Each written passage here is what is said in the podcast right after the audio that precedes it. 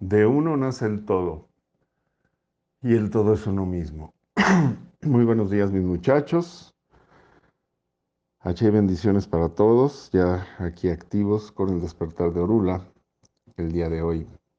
Y bien, habiendo terminado la primera quincena, llamémosle así, del mes de enero, hablando de la letra del año, vamos a empezar a analizar lo que es el número uno, Okana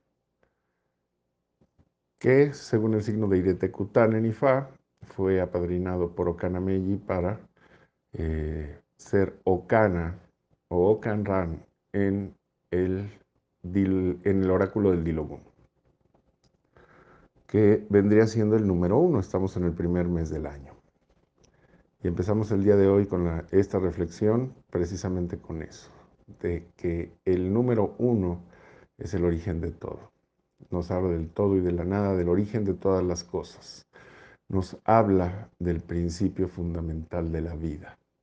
Ocanran incluso nos habla de lo que es el corazón, que vamos a irlo analizando durante estos próximos 15 días. Todo el significado de esta situación. ¿Por qué? Porque nos habla también de la intención, del sentimiento, ¿sí? de la benevolencia, de la inocencia primaria del ser humano cuando nace porque, y que es algo que no se debería de perder. ¿Por qué? Porque todo ser humano es bueno eh, de primera intención. Lo que lo contamina es el ambiente, las situaciones, las circunstancias. Y tenemos que aprender a lidiar con eso.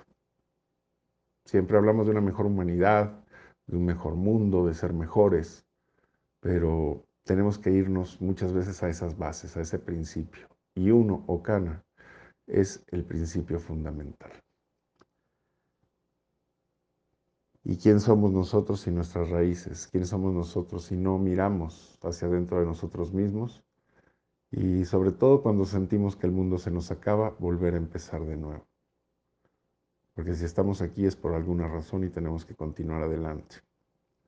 En fin, mis muchachos, esta es la reflexión del día de hoy. Les deseo mucho che y bendiciones, un excelente día y cualquier cosa. Aquí estamos, Iboru, Iboya y Bochuche.